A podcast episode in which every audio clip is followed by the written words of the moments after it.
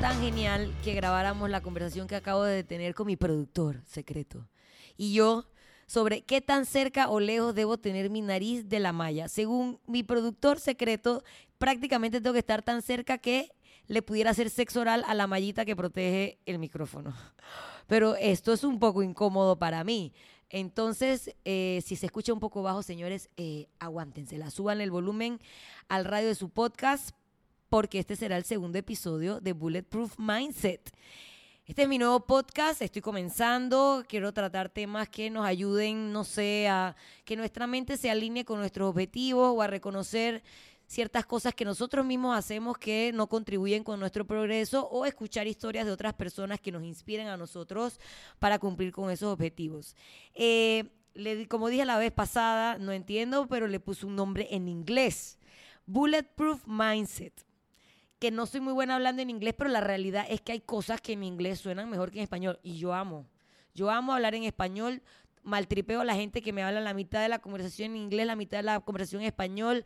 Esa vaina de Spanglish, súper yeye, lo detesto. Pero hay que reconocer que hay cosas que en inglés suenan mejor y Bulletproof Mindset suena muy bien, porque si lo tradujera a español sería mente a prueba de balas y eso parece una traducción de una de esas películas españolas que las traducen de en inglés a español y tú te quedas de que, ¿qué? Por ejemplo, Cape Fear en inglés suena brutal, pero en español era, le llamaban Bobby. Qué chucha. O sea, jamás hubiera ido a ver una película que se llame Le llamaban Bobby. Entonces, hay cosas que, como ya les dije, como el nombre de mi podcast, que vamos a tener que mamárnoslas en inglés. O, por ejemplo, cuando a veces yo utilizo la aplicación de Nike de NTC, tú la puedes bajar en inglés y te hablan todos estos entrenadores súper famosos, Maripurvis y gente así, y luego tú la bajas en español, como la bajé yo sin darme cuenta, y esa man española de allá de la madre patria me empieza a decir que tengo que hacer escaladores. Y yo como que... Eh, ah, y son mountain climbers, o te dice, vamos a hacer 10 estocadas de cada lado, y tú dices, eh, estocadas, what the fuck, que no es más nada que longes. Entonces el tema que vamos a hablar el día de hoy es un tema que yo en español lo llamaría pajas mentales. Pero claramente si yo vengo a una conferencia y les digo, bueno, señores, el día de hoy voy a hablar sobre las pajas mentales, todo el mundo va a pensar que es una joda, nadie me va a tomar en serio, nadie va a creer que yo soy psicóloga ni que me gradué de la universidad. Pero realmente es como la manera más real de llamar a lo que en inglés se conoce como self-deception que es básicamente autoengañarse. Pero autoengañarse también es como un poco confuso. Creo que yo sigo manteniendo mi opinión de que paja mentales, uno, es más catchy, dos, los va a querer quedarse escuchando este podcast y... Eh, no sé, me funciona mejor. Pero realmente el concepto profesional de la psicología evolutiva es self-deception, que es un fenómeno que nos pasa a todos. ¿Qué es eso? Es básicamente cuando nosotros buscamos excusas para justificar un comportamiento. Esta vaina es tan heavy, tan heavy, tan heavy, que no es que yo me paro en la mañana y digo, uff, si alguien me ve gorda y me lo encuentro por la calle y tiene mucho tiempo sin verme, yo me voy a decirle que es que me tuve que ir de viaje, que me despidieron y que mi novio me dejó. O sea, no es nada consciente, o sea, uno literalmente no se para a buscar excusas para los comportamientos. Es simplemente algo que pasa a nivel inconsciente, que es tan serio, tan serio, que literalmente cuando hacen estudios del self-deception, y agarran este poco de mamertos que se ofrecen para el estudio, les pegan esos electrodos en la cabeza que van a analizar como las reacciones dentro del cerebro. ¿Sabes? Que se pinta un área roja, se pinta un área verde y se activan distintas áreas del cerebro. Bueno, cuando hacemos, decimos frases de self-deception, hay partes del cerebro que realmente se están creyendo lo que le están diciendo. O sea, que literalmente tu cerebro se engaña a sí mismo. O sea, que no es solamente para el mundo exterior, es algo que a nivel inconsciente pasa dentro de tu cabeza. Entonces tenemos que ser un poco pacientes con esa gente que vive la vida a punta de excusas, eh, porque realmente es algo que va más allá de cómo nos perciben los demás. Pero la realidad, ok, sí, ajá esto pasa a nivel inconsciente, eh, no nos damos cuenta, nuestro cerebro se está autoengañando, pero la razón principal a niveles de estudios y demás por la cual nosotros nos hacemos pajas mentales o buscamos excusas es porque siempre queremos ser percibidos de manera positiva por los demás, o sea, por el mundo externo. Entonces, por eso, por ejemplo, si yo estoy haciendo súper, porque literalmente ahí es donde me encuentro la gente, ¿no? Porque ya estoy vieja y me lo encuentro comprando café o me los encuentro dije, en el supermercado. Y es alguien que tengo poco tiempo sin verlo O es alguien que antes, hace muchos años, iba a mis clases, pero ya no empieza. Ay, Paola, ¿todavía sigue en Nexo? Sí, todavía sigue en Nexo. ¿Dónde más voy a estar? Si ese es mi trabajo. Ay, tengo tanto tiempo que no voy, pero es que la verdad, wow, mira, es que el trabajo, es que me mudé, es que mi novio me dejó, es que ay, me cambié de trabajo y entonces ahora me quedaba muy... Y a mí no me importa, man. A mí no me importa porque tú dejaste de entrenar. Pero la gente siente esa necesidad de buscar una explicación que en este caso me toca escucharla a mí, que ya tengo suficiente de, qué preocuparme con mi propio entrenamiento, con que mis alumnos que todavía están yendo a clases se mantengan motivados, como para que a mí me importe mucho, la verdad, si tú estás yendo o no al gimnasio. Ese problema es tuyo. Pero la gente realmente quiere que lo perciban de manera positiva. O sea que esa persona está de que, I know yo lo sé, Paola, sé cómo te sientes. Y luego está la otra mitad de la gente que me puede estar escuchando y usted debe estar pensando que esta man es una super cara de verga.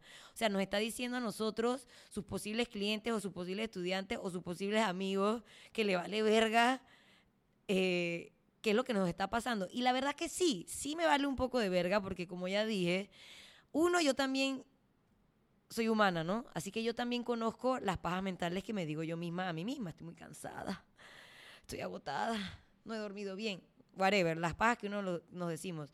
La diferencia tal vez entre eh, unos y nosotros es que hay personas que tienen más identificadas estas pajas mentales y saben que están usando excusas versus las personas que realmente creen que esa es la razón por la cual no han estado alcanzando sus objetivos.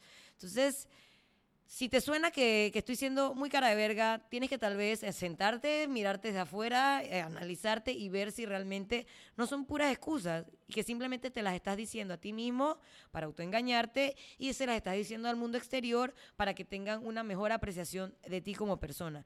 O realmente para salir de ese loop, de ese loop de excusas, lo que, como te diría cualquier persona, es, hey man, toma conciencia y hazte responsable de eso. Porque ¿qué pasa? Cuando nos está yendo bien, tenemos meses entrenando bien, tenemos meses motivados, hemos bajado de peso, estoy cumpliendo con mis cuatro o cinco días de entrenamiento, me siento radiante, ahí empieza la blasteadera en Instagram de soy muy disciplinado, el que persevera alcanza, estoy llena de motivación, amo entrenar, etcétera, etcétera. Pero cuando la cosa sale mal, entonces ya tú no, no culpas o no le das la razón a cosas internas tuyas, tu disciplina, tu pereza o lo que sea, sino que entonces cuando las cosas salen mal, se lo botamos al mundo exterior. El tráfico, problemas de relaciones, Mercurio retrógrado que me tiene el huevo roto, no, me lo, no le eches la culpa, nunca nada a eso, porque no es eso. Eres tú. Todo va a depender de nosotros mismos, de nuestra toma de decisiones, de nuestros objetivos, de qué tan claros los tenemos, etcétera. Entonces, identifica y date cuenta que cuando las cosas te dan bien, siempre dices que es por ti. Pero cuando las cosas van mal, entonces se las echamos al mundo exterior y ahí es donde tenemos que salir de, ese círculo para no caer en el self-deception o las pajas mentales. Eh, entonces ahí, ¿qué pasó? Me he enredado, pero no pasa nada. Básicamente eso, reconocer si nos está yendo mal. Sí, puede ser que haya tráfico, pero entonces tendrías que ver qué parte de ti o de qué manera poder solucionar eso, qué rasgo de tu personalidad necesitas utilizar para salir de eso. Hey, voy a empacar mi maleta, me voy a dormir con la ropa puesta, me la voy a poner cuando me monte en el carro, aunque haya tráfico, voy a llegar al gimnasio. Ahí hay que meterle empeño uno mismo, porque las cosas externas siempre van a estar ahí. Entonces, casi 100% de las veces que nos va bien o nos va mal, realmente todo depende de nosotros y he hablado mucho de estas razones o de estas excusas que buscamos. Entonces, yo quisiera que las personas que escuchen este podcast, porque como no sé, no tengo manera de comunicarme con ustedes si no les gustó, si sí les gustó, me escriban o identifiquen y tómense cinco segundos un día aburridos en el trabajo o en el tranque o esperando que los atiendan en una clínica. Escriban en las notas de su celular cuáles son esas razones que ustedes más utilizan externas, porque probablemente van a ser siempre externas que buscan como excusas para no cumplir con los objetivos. Una vez ya ustedes las identifiquen, compártanlas en mis redes sociales, arroba Paola Shotgun, para yo también tener como un feedback y saber más sobre este tema, o sea, retroalimentarme de su propia experiencia más allá de lo que yo vivo. Recuerden que estas razones casi casi que son como una droga. Uno toma droga o uno se mete la pari como para que te adormezcas de lo que en realidad está pasando con tu vida o para que en ese momento donde estás en la en la pari No estés pensando en más nada, más nada que eso. Para eso mismo sirven estas, estas excusas. Yo me las digo una y otra vez a mí mismo para evitar enfrentar la realidad de no estoy cumpliendo con objetivos, no estoy llevando mi disciplina como la quisiera. Entonces, identifique que son tan serias, tan serias que son casi como droga para no cumplir eh, con nuestros objetivos. Y yo buscando más información de este tema me encontré con una frase que las ilusiones es el primero de los placeres, a Voltaire. Voltaire, que no entrenaba ni mierda, él ya estaba claro que uno se hacía ilusiones y pajas mentales como para, digamos,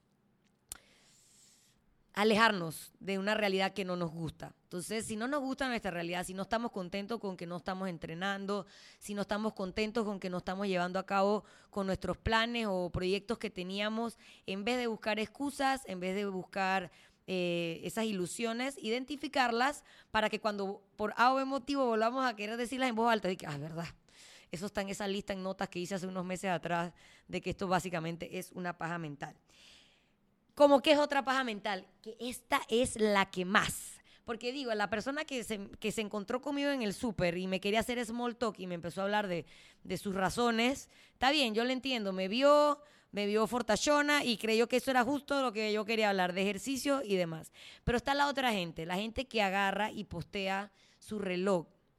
Su reloj de calorías que le dijo que en esa clase de lunes, porque siempre son los lunes, había quemado 800 calorías. Pero lo que ella no sabe es que yo sé que ella el domingo y el sábado, o él, porque también hay ellos, ellas y ellos que postean su reloj, se comieron 20 veces más que las 800 calorías que postearon en el, en el celular. Dude, yo tengo aproximadamente como 7 años de entrenar digamos que casi que sin parar. O sea, estos últimos siete años han sido como mis siete años más enfocados. Yo no tengo un reloj. Yo no tengo un reloj, man. Yo no tengo un fucking reloj. Entonces, el reloj no te va a hacer mejor atleta que el no reloj. El reloj, obviamente no estoy diciendo que no se compre su Fitbit, man. Si tiene la plata, usted cómprese su Fitbit, que le dice cuántas horas descansa, que le cuenta cuántos pasos de al día, que es muy importante estar activos en nuestro de lunes a viernes. Usted use su reloj. A eso yo no tengo ningún problema. Ojalá me regalara un reloj alguna marca, porque debo, sería bueno saber a cuántos kilómetros corro cuando corro. Pero que el reloj no sea como la justificación de si tú estás entrenando más duro o menos duro.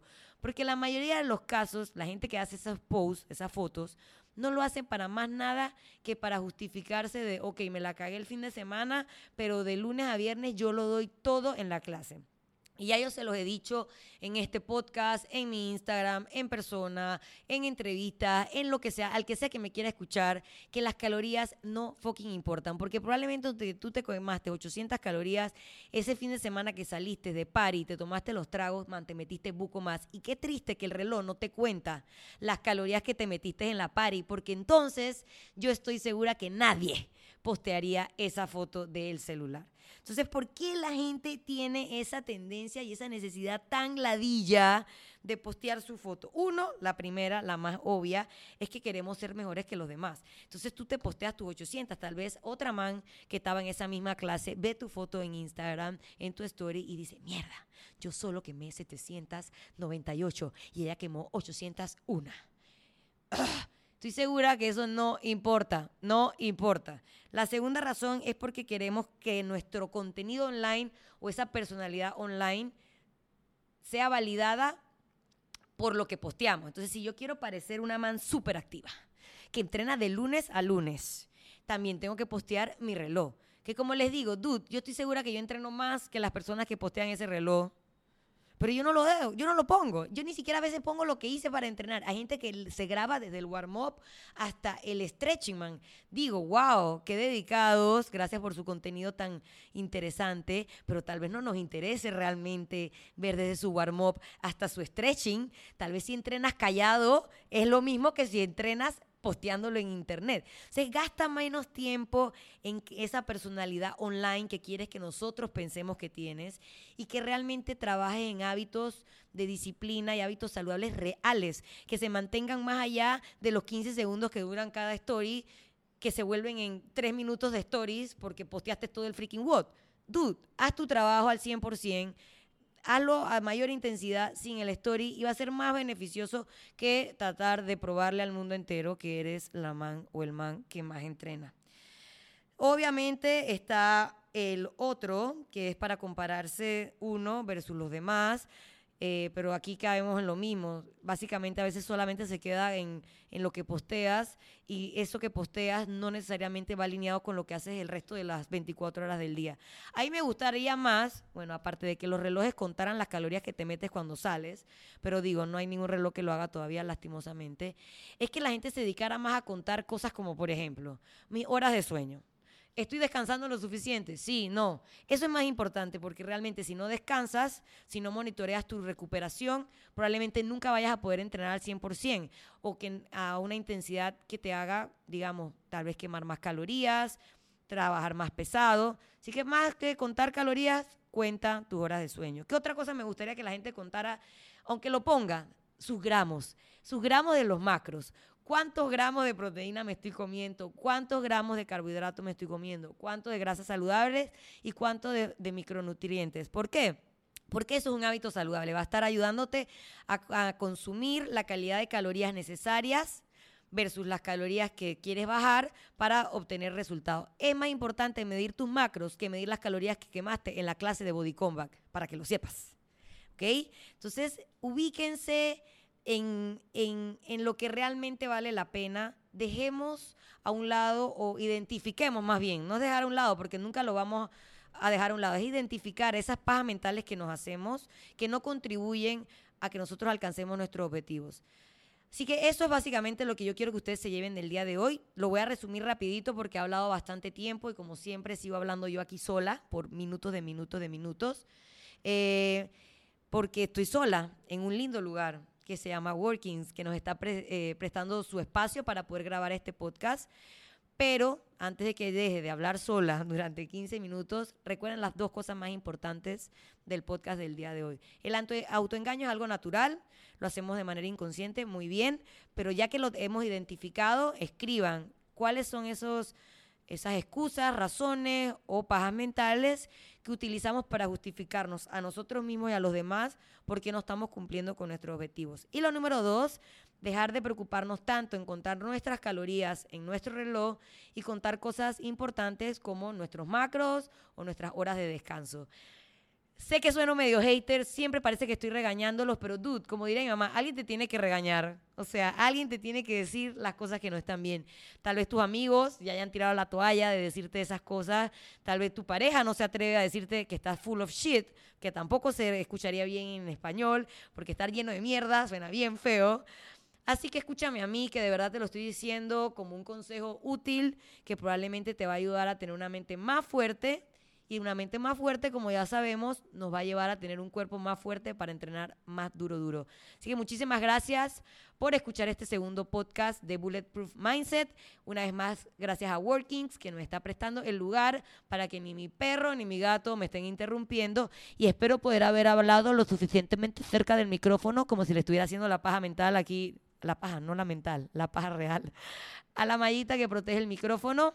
Si les gustó este contenido, o quieren compartir conmigo cuáles son esas razones o excusas que se, que se dicen a ustedes mismos y a los demás, recuerden que me pueden escribir a mi Instagram, arroba Paola Shotgun, que básicamente estoy siempre pendiente de eso y me encanta recibir el feedback de ustedes. Nos vemos en el próximo episodio, que ojalá ya tenga con quién hablar, para no estar hablando 15 minutos sin cesar.